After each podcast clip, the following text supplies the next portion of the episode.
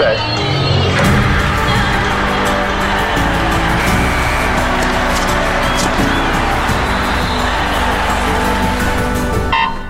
Bruno Roseiro já está connosco, aliás, estiveste sempre cá e lá. Temos acompanhado não só as novidades e o ambiente que se vive em Tóquio, nos Jogos Olímpicos, como também a tua própria epopeia, como eu disse, um português em Tóquio. Já te chamaram a porta estandarte, hoje chamo-te a nossa tocha olímpica, até porque parece que estás sempre acordado.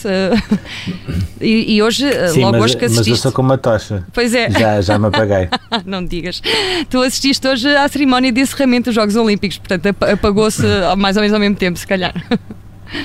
Conta-nos Sim, tudo. foi foi uh, se calhar foi o ponto me menos interessante sinceramente do meu dia não ou seja admito admito que uh, seria uh, por um lado a semana de encerramento nunca tem nada a ver com a cerimónia de abertura uhum. depois iria sempre haver uma condicionante que é a grande parte dos atletas eu não sei se as pessoas já têm noção mas a grande parte dos atletas já saíram de Tóquio e, e algumas já saíram há bastante tempo portanto não, não houve propriamente assim muitos atletas a desfilar, houve aquela entrada primeiro só dos portas-estandarte e depois de, de, alguns atletas que ainda cá estão, de competições que uh, acabaram mais tarde, alguns atletas que conseguiram, uh, uh, até porque vieram mais cedo para o Japão, portanto já passaram aqueles 14 dias uhum. e conseguiram ficar cá. Uh, mas uh, aquilo que eu vi é que, por exemplo, quando a, a, a tocha olímpica é apagada, uhum. uh, depois de Thomas Bach ter declarado os jogos encerrados, quando eu olhei para o relevado estava simpaticamente, vou dizer, um décimo dos atletas que tinham, que tinham entrado. Portanto, não. foi a cerimónia que eu já estava à espera, foi provavelmente uma das cerimónias de encerramento que vai deixar menor recordação Uhum. Uh, até porque o excesso de zelo voltou a ser uh, bastante. uma das poucas coisas que poderia até ser engraçado hoje, uh, havia centenas e centenas de, de cidadãos de, de Tóquio que se tentaram aproximar das imediações do Estádio Olímpico só para ver as pessoas a passar, os atletas a passar, a alguma distância ainda, mas para ver os atletas a passar, os jornalistas a passar. eles, desde que tenha a credencial Uh, para eles é, é, tudo igual, ou seja, eles gostam de, de, estar a dizer adeus, gostam de mostrar também a sua simpatia. Hoje ficaram uh, muito, muito afastados uh, mesmo, portanto, eu só consegui perceber que havia pessoas do quarto andar do Estádio Olímpico, que dá para ver bem cá para baixo, e de facto havia centenas de pessoas, mas que se aglomeraram na zona de saída dos autocarros, sobretudo a zona de saída dos autocarros dos atletas de regresso para, para a aldeia olímpica uh, e, portanto, não foi, não foi propriamente uma cerimónia de encerramento uh, que estejamos a falar muito sobre ela, nem hoje, nem amanhã, nem daqui a, daqui a 10 anos. Uh, ainda assim acabaram aqueles jogos que pareciam impossíveis, mas porque se tornaram possíveis e que, uh, na verdade, globalmente acabaram por correr bem. Então, no fundo, é, o balanço que faz é, é, bastante positivo, não é? Apesar de, pouca gente, um espetáculo se calhar menos, bom, menos impressionante, vá. Se bem que Sim, muito... ou seja, eh, sobre a cerimónia de encerramento, eh, eh, padecia sempre de um problema que era igual à cerimónia de abertura e igual a, qualquer competição, à exceção daquelas que, que se passaram na estrada, a maratona, a marcha, uhum. o triatlo, eh, aí não houve algumas pessoas, mas eh, não haver pessoas é uma condicionante eh, que infelizmente os atletas já começam a ficar habituados, nós próprios também já começamos uhum. a ficar habituados, mas sinceramente, se, se, se, eu tiver de destacar um ponto da cerimónia, que até destaco dois, por um lado, e isto tem, tem a sua razão de ser, por um lado o facto de ter sido Pedro Pablo Pichardo o porta-estandarte de Portugal, uhum. acho que é é bastante assinalável e acho que é uma escolha é, corretíssima. Uhum.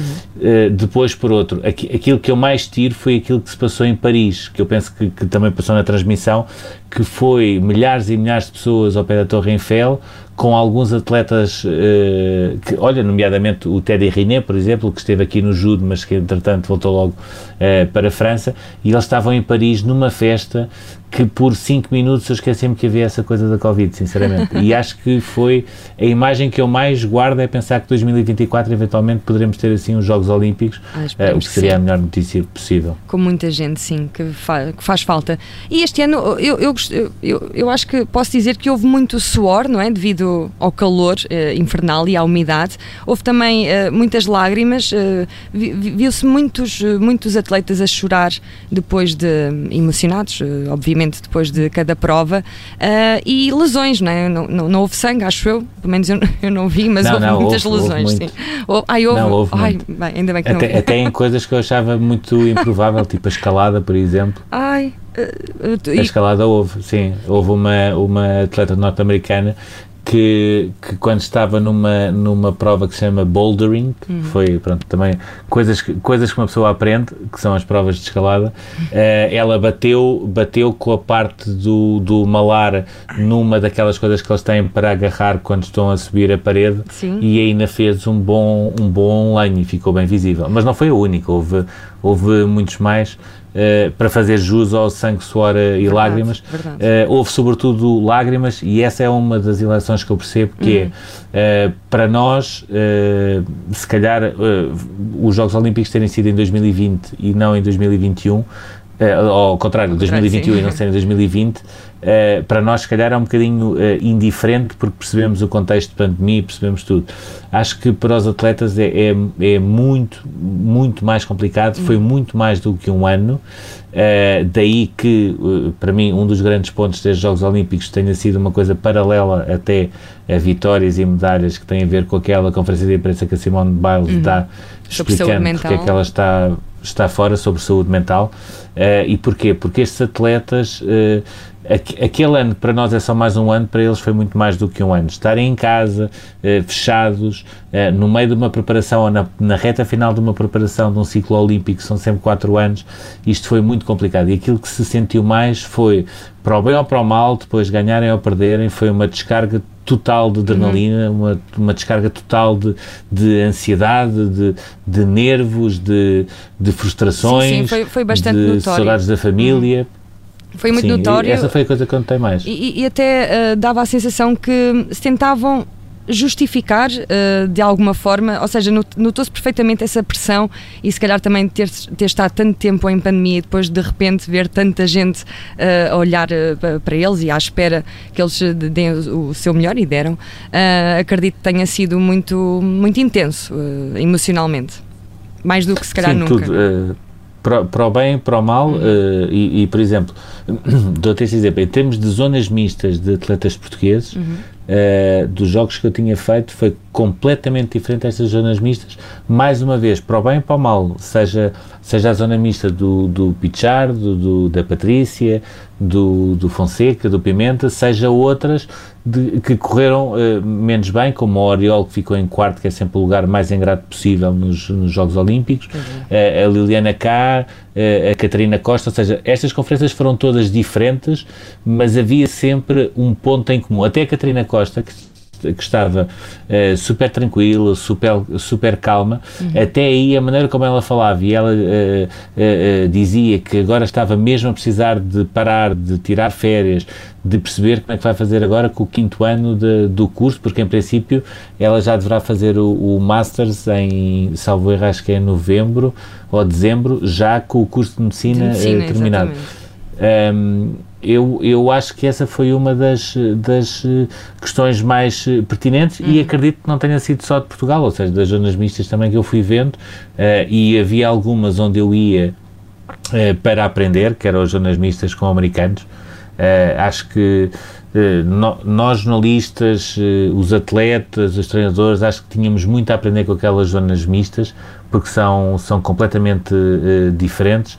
São zonas mistas que se calhar algumas pessoas uh, viam e pensavam assim, mas, uh, mas porquê é que isto está a acontecer? Porquê é que estão aqui numa espécie de uma conversa amena? Uhum. mas, mas é mesmo isso, é, de vez em quando também não são só as perguntas sobre o jogo, sobre, sobre o jogo que passou, sobre o próximo jogo, sobre como é que tem sido a preparação, muitas vezes, eu tive esse exemplo quando fui ao, ao vôlei feminino, à meia-final dos Estados Unidos com a Sérvia, uh, o treinador dos Estados Unidos esteve 40 minutos a falar, mas teve a certa altura, esteve 20 minutos a, a falar sobre as reuniões de Zoom que tinham, porque as atletas estavam espalhadas pelo mundo, na Europa, na China, uh, algumas também a jogar nos Estados Unidos, um, a importância que, que foi encontrarem uma nova psicóloga para trabalhar com a equipa, uhum. uh, uh, as, as, as manhas ou os caminhos que foram encontrando para superar a pandemia. Uh, reuniões de grupo que iam fazendo, muitas vezes até só os atletas, onde ficavam apenas a discutir um livro ou um filme, outras vezes a Billie Jean King, por exemplo, uh, e as capitãs do, do futebol uh, feminino americano também se juntaram para falar com a equipa de vôlei, para, para dar o seu exemplo e também para falarem um bocadinho como é que elas estavam a passar a pandemia, uhum. e muitas vezes estes pormenores Uh, para contar uma história uh, é tudo. Pois fazem toda uh, e eu acho que os Jogos Olímpicos vivem muito, vivem muito à base de, de histórias. Há também sempre casos. nós próprios em Portugal acho que também tivemos o nosso. podemos ou não assumi-lo, mas acho que aquilo que se passou com Nelson Nebra acho que é e acho que é, acho que é um caso que, que, deve fazer pensar muita gente, incluindo uhum. o próprio Nelson Nebra, sobretudo ele, acho que deve fazer uma, uma reflexão uh, ponderada sobre algumas coisas que aconteceram uhum. aqui, uh, mas uh, eu diria que os Jogos Olímpicos são histórias e, e essas zonas mistas nós aprendemos, aprendemos muito de como é possível tranquilamente ter uma conversa amena para contar histórias às pessoas e saber, saber mais. Agora estava a lembrar de um outro exemplo. Houve uma, uma basquetebolista americana que, que, foi campeã olímpica no 3 para 3, que era uma das modalidades novas, e ela, 10 uh, dias antes de ser campeã uh, olímpica, estava de férias em, uh, na Califórnia. Uhum. Estava de férias na Califórnia. E, basicamente, aquilo que sabia era que ela tinha chegado depois das companheiras a Tóquio, porque uma jogadora estava infectada e ela apareceu como substituta. Chegou mais tarde a Tóquio, teve de seguir aqueles protocolos todos, mas a correr, uh, porque uh, havia uma série de dias que era preciso cumprir de quarentenas, etc. Uhum. Uh, e, e por exemplo, a, preocupa a, preocupação não, mas aquilo que os, que os, que os jornalistas americanos queriam saber era onde é que ela estava quando recebeu a chamada, que horas eram, quem é que ligou, se ela acreditou logo que era, verdade, que era verdade a uma partida, e a partir daí eu só de ouvir aquilo, Uh, eu não sei, eu, eu, escrevi o 3 para 3 de uma outra forma, não me foquei só nessa história, uhum. mas eu fiquei a saber tudo e se eu quisesse podia fazer um texto enorme sobre esta história toda desta jogadora que em 10 dias passa de estar de férias na Califórnia para campeã olímpica. Uh, e acho que também por aí é, é bom aprendermos com os outros e acho que estamos também sempre a aprender uns com os outros Uh, e também esse foi para mim um dos pontos altos e as, as zonas mistas, uh, não só dos medalhados, mas de outros atletas portugueses, uh, tenham corrido melhor ou pior as suas provas, acho que foi, foi uma das, das melhores coisas que nós tivemos, porque acho que começamos a abrir um bocadinho a cabeça, começamos a uhum. falar de todos os temas, começamos a não ter tabus. Achas que o discurso está, que isso é importante. O discurso mesmo dos atletas parece já um pouco diferente, pelo menos dá-me essa sensação se calhar existe, é, existe, existe mais partilha, se calhar, do que, do, do que antes. Não sei. Sim. Sim, eu, é, é, assim, houve, houve um ou dois eh, casos eh, que ainda continuam a entrar muito na ladainha do, da falta de apoios, das sim, condicionantes, sim. do chegou, chegou mais tarde, chegou mais cedo, etc. Eu, não, eu, eu quando digo isto, não, não digo que eles não possam ter razão. Uhum. Acho é que há momentos para tudo. Uhum. Uh, e acho que aqui nos Jogos Olímpicos, a seguir às provas, não é momento para falar na falta de apoios, disto e daquilo. Acho que uh, uh, os atletas portugueses, em termos de discurso para fora e em termos de mentalidade, mudaram em duas uhum. coisas. Primeiro, os que ganharam medalha Uh, como, como foi o caso do, do Fonseca do Pimenta, uhum. admitiram que aquilo soube-lhes a pouco, uhum. e isso mais. é uma evolução uh, no discurso português, uh, porque normalmente verdade, é uma medalha, ganhávamos uma medalha e nós não temos também propriamente muitas, e era uma festa, uhum. e hoje, por exemplo, eu percebo que o Pimenta e o Fonseca queriam era ir buscar a medalha de ouro, e só depois é que perceberam, ok, não consegui, mais vale esta aproveitar. medalha também é boa, Sim, mas, mas queriam mais. Uhum. E depois há uma outra mudança que é uh, conseguirem uh, abordar as provas admitindo aquilo que não corre bem. Uhum. E, por exemplo, eh, há, há dois casos, uh, sobretudo a Oriol até, a Liliana cá uh, claramente podia ter feito um bocadinho mais, mas teve o azar de ter escorregado quando estava a chover torrencialmente e a prova, se tivesse sido interrompida só 5 minutos antes, ela, ela podia mesmo ir, ir às, às medalhas. A nossa pontinha uh, de sorte aconteceu. faltou. Sim, aí uh, diria que sim, porque ela depois uhum. caiu, lesionou-se e já estava a fazer os uh, lançamentos muito condicionada. Uhum. Uh, a, a Oriol assumiu que estava preparada para lançar acima de 20, que era essa a sua meta, que, que, estava em condições de bater o recorde nacional, que não sabe o que é que conseguiu, o que é que falhou, mas não conseguiu uh, uh, fazer essa, essa marca, Uh, isto enquanto, enquanto não conseguia conter as lágrimas, mas ao mesmo tempo que estava a dizer isto e assumindo que foi ela que não conseguiu, ou seja, o dia não correu bem, isso acontece a toda a gente, uhum. já estava a pensar no, uh, no, no, ano 2022 que uhum. vai ter uh, os mundiais, vai ter os europeus, ou seja, vai ser um ano muito cheio em termos de atletismo e já estava a pensar em frente e também em, em, Paris 2024 eu acho que essa mudança de paradigma e de mentalidade que está a começar a aparecer, não é ainda total, mas está a começar a aparecer, acho que é importante e acho que também justifica o facto de termos tido a melhor prestação de sempre. Olha, verdade, por acaso foi, foi, foram momentos eh, muito, muito emotivos e, e, e, isso é mesmo bom. Por acaso eu notei essa, essa diferença e em 2024 é bom ter. Eh, é, são também uma prova de resiliência os atletas, não é verdade? E, e ainda bem. Sim, mas, mas atenção, 2024 vai ser muito complicado porque quando uh, esta questão de, do ciclo olímpico ser muito mais curto também hum. não é um pormenor. Isto é, isto é, ou seja, agora vai andar tudo a correr em contra-relógio, por exemplo exemplo, o próprio Comitê Olímpico é chegar e começar a fechar o contrato de programa já para Paris, porque em vez de quatro anos vão Tem ser três, só três. É. Uh, ou seja, sendo três anos, daqui a um ano, um ano e meio, já estamos a entrar em qualificações para os Jogos Olímpicos uhum. e, portanto, não há muito tempo para para maturar aquilo que se passou aqui, só há tempo para parar, descansar. Acho que todos eles merecem descansar um bocadinho, apesar de Pimenta, por exemplo, já está a pensar em ir buscar uma medalha ao Campeonato do Mundo. É, os campeões são assim. Sim, uh, não ganham a medalha que queria, já está a pensar na próxima. Uh, mas eu diria que não vai haver muito tempo para pensar e acredito sinceramente que os Jogos Olímpicos de Paris, uh, com público, com a comunidade portuguesa que nós lá temos, com o leque de atletas que vamos apresentar e com, e isso parece-me importante, com, com futuras gerações que possam crescer, sobretudo nas novas modalidades que também estão a aparecer, uhum. no no skate, na escalada, que não tivemos nenhum representante, uh, na, no surf, que estivemos muito bem, tivemos aquele azar do Kikas, uhum. logo no início de ter, ter ficado infectado e de não ter feito a viagem, mas uh, quer a Yolanda, quer a Teresa Bonvalor, que também ficou em nono lugar, um, acho que tiveram boa prestação e, portanto, acho que é importante uh, termos cada vez mais, atletas mais jovens em mais modalidades, que isso é um ponto importante, uhum. uh, e, sobretudo, de, darmos as condições uh, para os melhores provarem entre os melhores que conseguem ser os melhores. E é seguramente um ponto forte. Bruno Roseiro, uh, estamos mesmo quase a terminar. Gostava de perguntar uh, se conseguiste ir ao café ter um gatinho ao colo para relaxar ou não. Não, não, fui, não fui porque estava a chover torrencialmente pois, okay. uh, hoje, ou seja, até às 3 da tarde teve a chover uh, torrencialmente. Eu uh, odeio andar de guarda-chuva, hoje tive de comprar guarda-chuva. Olha, eu sou igual, não, nunca tenho.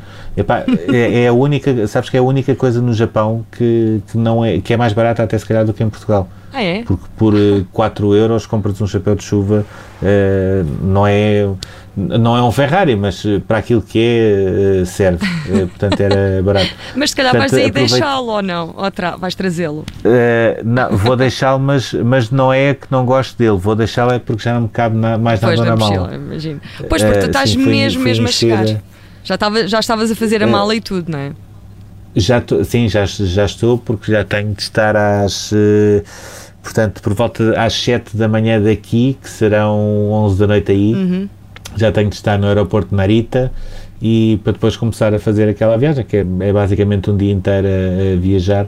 Uh, mas pronto, agora vai haver uma diferença. É que se eu para cá só conseguir dormir uma hora, garantidamente para lá, para Lisboa, acho que uma hora é aquilo que eu não vou estar a dormir. Isso aí uh, parece-me líquido. Mas ainda assim, hoje não tive, não tive gatinhos, mas uh, conheci várias partes de, de de Tóquio, sobretudo numa uma, uma linha que é que é uma, é a linha F, e, e portanto eu consegui orientar-me mais por aí uh, e ainda consegui ir a Shibuya, portanto estive no, ah, no cruzamento uh, mais movimentado do mundo.